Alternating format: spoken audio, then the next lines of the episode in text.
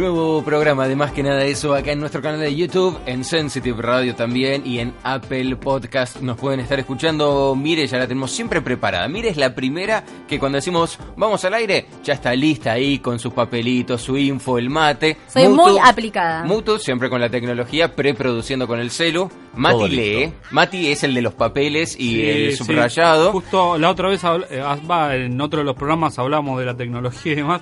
Yo parezco del siglo del siglo XIX con los papeles desarrollados, que no me los huele el viento ni me cambien uno por otro porque si no estoy frío. Que no desaparezca el machete, ¿no? Exacto. Vamos a dedicarle el programa de hoy a algo que a nosotros nos gusta mucho hacer de vez en cuando en el programa, que es recomendar series. Y vamos a empezar con el señor Mutuberría, que estuvo muy francés, por lo que me dijo en, en su último tiempo viendo cuestiones en Netflix. ¿Cuál sería el recomendado de hoy entonces? Mira, voy a elegir una serie que tiene varias particularidades. Eh, Sí. Es La Mantis. ¿La viste? No, pero me la recomendaron, así La que... Mantis. ¿Te la recomendó alguien o te apareció, te apareció sugerido en Netflix? No, me apareció... En el su- algoritmo, Me diríamos. apareció sugerido en Netflix por... No sé si fue por la Foret o por alguna de esas que vi. Ah, ok, sí. Eh, la Foret del Bosque, que también puede ser otro recomendado. Mire, ¿viste La Ya Mantis? la hablamos esa, ¿no? La del bosque. No. No. Acá todavía no, la Ah. hablamos en otro momento o en otro programa, no sabemos. Ah, mire. puede ser. Es en la nebulosa. Ah, ok, ok. Igual esa ya me dejaron afuera porque ya la vio mi marido y me dejó. No ah, sabes porque si buscas el otro podcast en donde hablamos del bosque la vas a poder escuchar. Ah, bueno, ok. Particularidades de La Mantis. Bueno, breve sinopsis. Empieza una historia en la cual nos enteramos que la Mantis es una asesina serial La mantis religiosa, ¿no? que es está que presa. No, tiene nada que ver, ¿no? No. La mantis ¿Qué es es la un mantis religiosa? Un insecto, insecto. tipo una... Sí, no, nada que ver, chicos, perdón. No, no. Mi interrupción fue malísima, sorry. Una persona que está presa hace 25 años por haber cometido diferentes asesinatos a hombres con un estilo particular de crimen. Esa, digamos, es la historia y cuando comienza esta miniserie, que es de solo seis capítulos, nos encontramos con esa situación. Una persona presa, famosa y a la vez su hijo policía. Entonces con, eh, con ese escenario arrancamos. Eh, a ver, particularidades de la serie. Primero, seis capítulos. A mí me está gustando esto de ver series Corto. cortas. eh, Una hora. Donde uno, sí, y además donde en seis horas ya se terminó la historia, digamos. ¿no? ¿No, tiene segundo? ¿No tiene No, segunda? Pareciera no. que no. No, no, son miniseries directamente. Está, está bueno ese formato. Bueno, parecido al bosque también, que son seis capítulos, ¿no? Eh, acá ocurre lo siguiente. Ahí a mí me pasó que me conectó con otras series que ya mencionamos. Eh, me pasó un efecto Dexter barra Man- Mindhunter. Y explico por qué. Mm. A ver. ¿Alguien vio Dexter? No. Sí, buenísima. Dexter. Muchas eh, temporadas. Dexter Salvo es la de la tele, digamos, la del claro. cable. Salvo el final, el resto está genial. Claro, pero ¿qué pasaba con Dexter? Uno en- conocía el mecanismo psicológico, patológico del protagonista, pero de a poco empezaba a admirar su forma de rebelarse ante un sistema o su forma de ser porque algo le había sucedido. Digo, este tipo de encariñamiento también pasa en parte acá en la Mantis, quizás en la segunda mitad de los capítulos, ¿no? Cuando uno va comprendiendo un poco más la historia de esta asesina serial. Y por otro lado, en Mindhunter se empieza, eh, que estrena segunda temporada el año, pas- el año que viene, se empieza a eh, cuestionar qué pasa con un asesino serial. ¿Por qué, es seria, eh, ¿Por qué serializa sus crímenes? ¿no?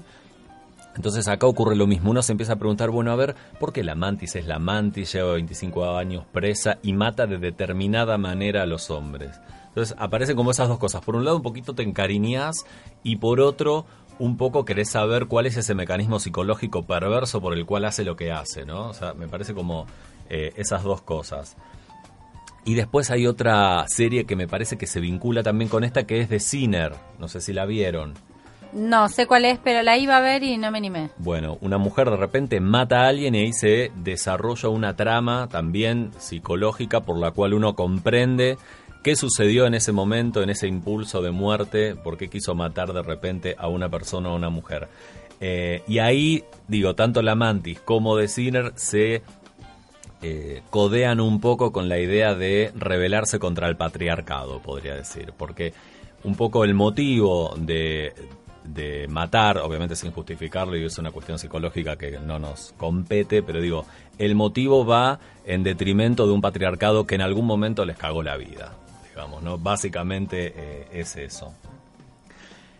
Ocurre en la serie que cuando comienza, eh, la mantis está presa, su hijo es policía, mantiene el secreto de que la madre es la asesina más famosa de un pueblo, y matan a alguien y el modus operandus, operandi de ese crimen es igual al de la, De la madre. madre. Dice, pero ¿cómo? Si mi mamá está presa, o sea, ¿quién, quién mató a esta ¿Quién la está imitando? Algún copycat. Claro, Exacto. hay un fanático de la mantis que empieza a matar serialmente personas del mismo modo que mató a esta mujer hace 25 años y bueno, obviamente por los Ah, medios... hacía 25 años que estaba presa esta Claro, mujer. Exacto, y mató Ah, una cantidad determinada de personas de determinada manera. Y se empieza a replicar eso 25 años después. Entonces, claro, el hijo empieza a investigar. A ver, eh, ¿quién me puede ayudar en esto? La mejor persona que me puede ayudar es mi mamá. Entonces se conectan con la mantis. El resto del equipo de policía no sabe que es el hijo de ella ni que ella está ahí, ¿no? Dicen que... Que le está ayudando. En realidad decían Que como que estaba ido. internada, estaba en Claro. coma, algo así por el estilo. Y en realidad ella empieza a ayudar eh, algunos, a determinar algunos patrones de, de por qué esa persona sería...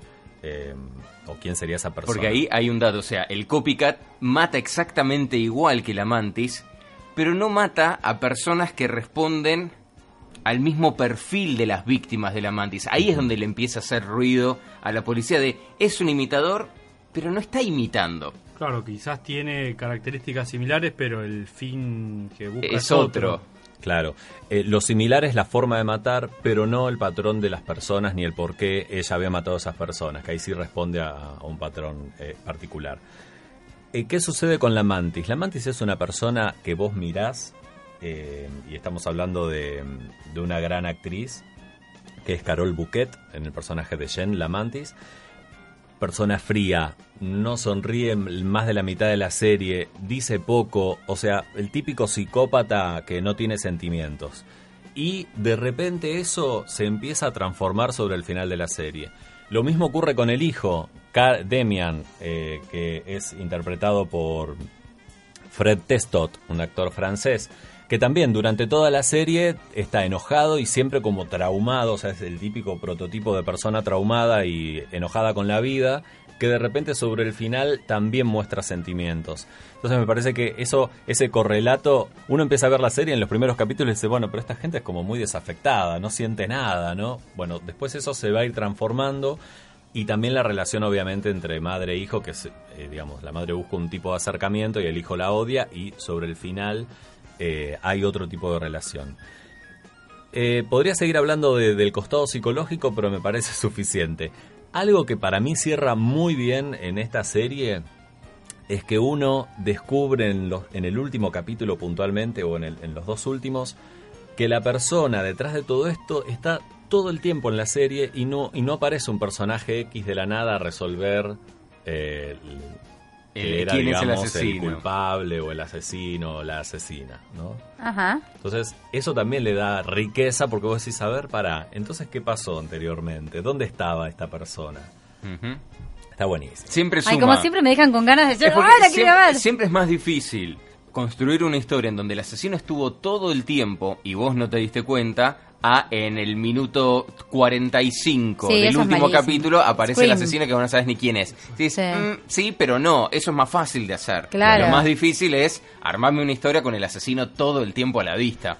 Y ahí es donde también garpa. Sí, y ahí donde decís, bueno, a ver, eh, ¿qué pasó hasta ahora con los personajes secundarios? ¿no? Ahí es donde decís, qué bien construido que está, ¿no? Porque no lo vemos hasta el final. La Mantis, entonces seis capítulos está en Netflix, súper recomendada serie francesa. Yo voy a ir ya que estamos por ese mismo lado, por el lado de- del misterio. Son ocho capítulos, en este caso miniserie también, se llama Safe, no sé si la vieron, está en Netflix. Sí. Me la han Eh, recomendado mucho también. Sí, está escrita, producida en realidad por Harlan Coben, que es un autor de, de thrillers, de, de libros, siempre bestsellers. Eh, en este caso, él es el creador de la historia, productor ejecutivo, le deja el, lugar de guionista a gente de, de su confianza. ¿Y de qué va un poco la historia? Bueno, en un barrio cerrado, muy similar a cualquiera que podemos encontrar en, en, en los suburbios de las grandes ciudades de todo el mundo. Eh, todo parece como muy ordenado, acomodado, prolijo, pensado, como que está todo en paz y tranquilo, pero en realidad lo que uno puede ver, por lo menos en esta historia o en historias similares como por ejemplo Las viudas de los jueves, es más que la tranquilidad, es como una tensa calma. Te plantean como, está todo tranquilo, pero en Pero cualquier no. momento esto es como una olla de presión, en algún momento revienta para algún lado. Y acá todo revienta cuando un muchacho de 18, 19 años aparece ahogado en la pileta donde eh, se estaba haciendo una fiesta, mucho alcohol, drogas, sin mucho control, sin padres ahí a la vista que manejen un poco la situación. Y en simultáneo, que este chico aparece muerto, su novia desaparece, no deja rastros, no hay un- un- una llamada, un mensaje en el celular, algo que nos pueda decir dónde está, salvo algún registro que aparece en las cámaras de seguridad de este barrio privado. Que la vemos pasar, la vemos en, en el jardín de alguna casa, cruzando alguna calle, pero no entendemos tampoco muy bien qué es lo que está haciendo esta chica. A partir de ese momento, quien hace de su papá, que es el protagonista de Dexter, Michael C. Hall, Sí. empieza una especie de, de carrera contra el tiempo y también contra la burocracia del departamento de policía del, del- del- del lugar. Él vive en las afueras de, de Londres, pero también contra la burocracia de este barrio cerrado y lo difícil que es obtener información de seguridad de las cámaras, de qué manera tal vez la gente que los tiene que proteger está haciendo todo lo contrario.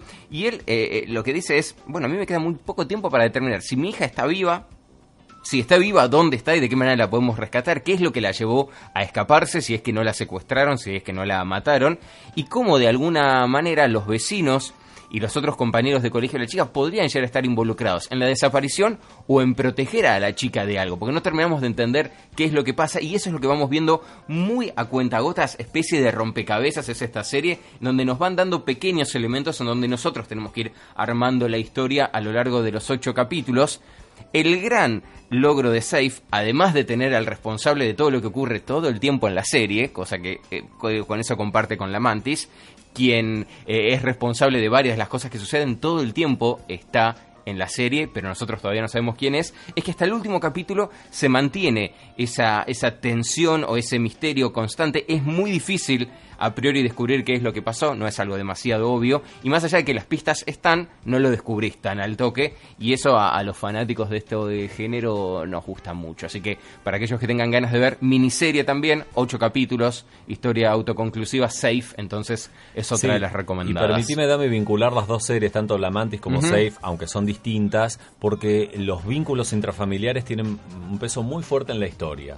Digo, así como en La Mantis aparece como un crimen serial y que nada que ver, la relación de la familia resuelve mucho al final y entendés mucho el por qué se dio así. Y en Safe me parece que hay mucho de eso también. Hay mucho de eso también y, y de... Bueno, no quiero, porque capaz hago un mega spoiler. No, No decimos más nada. Safe entonces, uno de los recomendados. La Mantis, la otra. Mati, ¿tenemos algo ahí para recomendar también de Por serie? su pollo. Diga De entonces. serie no, de fotógrafos. Ah, de fotógrafos, De- entonces eso... De serie, no sé, a ver, déjame hacer memoria, qué te puedo recomendar y que no que no la hayamos ya mm, eh, dicho. Comentado. Eh, pará, bueno, no, como decía Mark, que el año que viene estaría disponible la nueva temporada de Mindhunter. Lo único que, que escuché por ahí es que lo que va a tener de bueno es que van a hacer como hincapié un poco más en personajes eh, de la historia criminal norteamericana más conocida, como Charles Manson, eh, como Ted Bundy, que fue otro asesino serial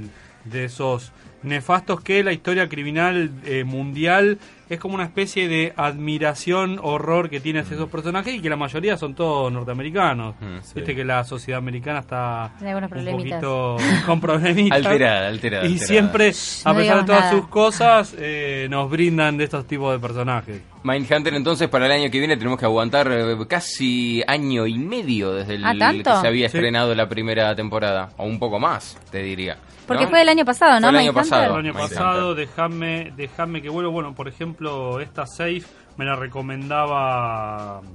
Me la recomendaba la, el sitio este de, de las series don Netflix. Que más bueno, de 13 Reasons Why, creo que ya en un momento. ¿Hablamos de esa? Porque Sí, yo tenía ganas de hablar. ¿Ya hablamos? Hablamos, Ya pero podemos ¿Estás viendo, retomar. La terminé. Ah. ¿Qué terminaste? ¿La segunda temporada? Sí, sí. eh, sí, a pesar de, de la recomendación de ustedes, vi la segunda temporada, me quedé con ganas de más. Eh, me impactó mucho. ¿La segunda? Me impactó mucho la serie en sí. Eh, y de hecho tengo amigas que tienen hijos adolescentes, qué sé yo, y le dije, tenés que verla, tenés que verla porque me parece que eh, un poco... A ver, yo me ponía a pensar, digo, uy, ahora decís, uy, yo a una también la tenía medio de pie de- de- y, y le daba, qué sé yo, obviamente con mucha más inocencia, pero digo que a veces uno no se da cuenta, ¿no? El daño que puede hacer a una persona. eh, ¿Y cómo la lógica del silencio sobre una temática termina haciendo mierda a la gente? Terrible. La verdad que, a ver, en un momento decís, bueno, tipo, también te pasaba todo, pero obviamente es, es una serie y, y a lo mejor es como mucho, muy recargado. Pero me, me llevó a, ya te digo, a pensar cómo fui yo en mi adolescencia, a, a pensar un poco cómo está hoy la, la, la sociedad, todo lo que nos exigimos, eh, todo lo que nos exigimos y cuando de golpe uno se exige a esta edad, con 37 años, digo, en una chica, un adolescente, todas las exigencias, todo lo que necesitan mostrarle a la sociedad que son, que no son, que, ¿no? Como que, qué duro, no sé, me, me, me choqueó mucho y me dejó, me dejó muy, la vi con mi marido y hablábamos mucho también de, de la importancia de decir, uy, tenemos que eh, tener en cuenta todas estas cosas con nuestros hijos, como cómo viven ellos el colegio, cómo, la verdad, y a, y a veces uno escucha a veces que suceden chicos mucho más chiquitos que estos que son adolescentes, de, no me acuerdo, 16 Sí, años 17, por ahí. 18. ujú. Eh, y en chicos mucho más chicos que de golpe se dan ciertas cosas que vos no te das cuenta y que los chicos no se dan cuenta y que lo escuchan a veces los mismos padres, que también decimos cosas que no nos damos cuenta que tal vez nuestros hijos los pueden tomar de una manera y, y hay mucha crueldad, mucha crueldad. Pasa que esto, un- o sea, tiene como un trasfondo social eh, muy profundo en donde los chicos son como reflejos de los padres, entonces si uno como padre no, no le transmite, o sea, cuáles son eh, los verdaderos valores o dónde está eh, lo verdadero de una persona, yo creo que ahí es el error, entonces los chicos ya tienen el, el mensaje trastocado y, y hacen cualquiera o tratan de responder frente a, a, a cosas que no, que no son, porque todos han sufrido en algún momento en el colegio algún che, cabezón, gordo, esto, lo otro. Pero lo que hay que hacerle entender a los chicos es hacerlos pensar ya desde chicos de que todas esas cosas se le tienen que entrar por un oído y salir por el otro. Por más que eh, socialmente eh, no se acepte a la chica con unos kilitos de más, que, eh, que la jodan, que esto, que lo otro. O sea, yo creo que si uno pudiera cambiarle esa forma de entender a, lo- a los chicos, muchas cosas malas de bullying o lo que fuera no, no pasarían. Sí, además una cosa que también es importante tener en cuenta, me parece, en la serie y quizás en la vida real también, no sé, yo no soy padre, es que muchas veces eh, estas cosas que ocurren entre los chicos, ellos no las trasladan al universo adulto. Eso te iba a decir, lo no es un importante del código habla, ¿no? adolescente, digamos. Claro. ¿no? Claro, claro, Mucho tal cual. pasa entre ellos y a veces es como difícil permear ahí. Exacto, y de golpe quienes deberían hacerse cargo de esa situación tampoco se hacen cargo de la situación. Y esa cosa que tenemos todos, porque a mí me pasa de minimizar los problemas del otro, y más que nada cuando Claro. son chicos, decir, ah, son problemas de chicos. Sí, son problemas de chicos, pero en un chico implica todo lo que implica, porque es la realidad Sí. que él tiene, y, Y la además- gravedad es esa, ¿no? Sí, y además eso construye un tipo de estructura identitaria que después va a correr toda su vida. Totalmente. Yo eh, en otros programas, en otro programa hablábamos de, de los celulares, que yo que sé cuánto, y creo que todo nos lleva a lo mismo, al eh, no dejar que el celular no dejar que el celular nos invada la lectura, no dejar que el celular nos y, y no dejar que el celular nos invada el habla, ¿no? El poder hablar, el sentarse a hablar con un amigo, el sentarse a hablar con una familia, con un profesional que te pueda ayudar. A mí la verdad me movilizó mucho. Me parece que incluso está todo el tiempo pensado en ayudar a los chicos que puedan sufrir eh, bullying. Creo que, mm, que es importante y que debería medio filtrado, pero debería ser vista por muchos adolescentes como para plantear una situación y que posiblemente todos, aunque no les afecte mucho, qué sé yo, tienen, sufren alguna de estas cosas y bueno, y hablarlas y plantearlas y los padres también poder estar presentes para poder ayudar a, a esos chicos que sufren esas cosas y que no son menores. Totalmente de acuerdo. Ahí entonces, sí, Mati. Una más, una más antes de irnos, Una te de recomendar una serie, no me acuerdo, yo tengo una especie de como de, de, de cerebro de mosquito y no recuerdo muchas cosas. Eh, una serie que yo había visto el año pasado que me gustó mucho, se llama Manhunt y una Bomber. O sea, también son pocos capítulos, son ocho capítulos, en donde se cuenta la historia de, mm, de este señor que fue buscado dentro de, de Estados Unidos porque ¿qué hacía? Mandaba cartas bombas, por eso se llama Yuna Bomber. Entonces, cuando sucede lo, lo del Yuna Bomber, yo más o menos estoy contando un poco la historia de lo que fue y que después está trasladada dentro de la serie. Era una persona que eh, tenía sí, tenía como una fijación, tenía como un, eh, un horror contra la sociedad norteamericana, entonces lo que hizo fue eh, mandaba sobres con cartas explosivas a distintos puntos del país con el correo norteamericano y eh, las cartas explotaban, o sea, eh, eh, no me acuerdo cuántas víctimas hubo, si bien no hubo muchas víctimas fatales, estaba el hecho en que no lo podían encontrar, no podían saber de dónde salía, entonces habían... Eh, el FBI en esa época, en, en, todo lo que era la parte de investigación, era como muy cerrado. Y había aparecido eh, un, un hombre que estaba relacionado con la psicología para tratar de poder entender el, el perfil, ¿no? Tratar de, de ubicar Sí. y por qué hacía este tipo eh, lo de las cartas. Así que, bueno, nada, mírenla porque está muy buena, está muy bien lograda la historia, son pocos capítulos, así que al que le gusten los policiales, Manhunt y una bomber. Ahí tenemos entonces una Bomber, La Mantis, Safe y segunda temporada de 13 Reasons Why, nuestros recomendados de hoy. Como siempre le decimos acá abajo en los comentarios, suman ustedes también sus destacados y las vamos a ir viendo.